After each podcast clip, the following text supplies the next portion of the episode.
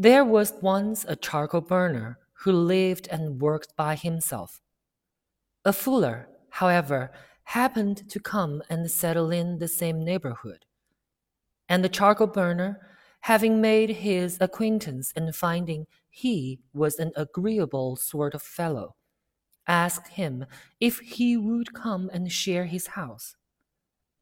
We shall get to know one another better that way, he said. And, beside, our household expenses will be diminished.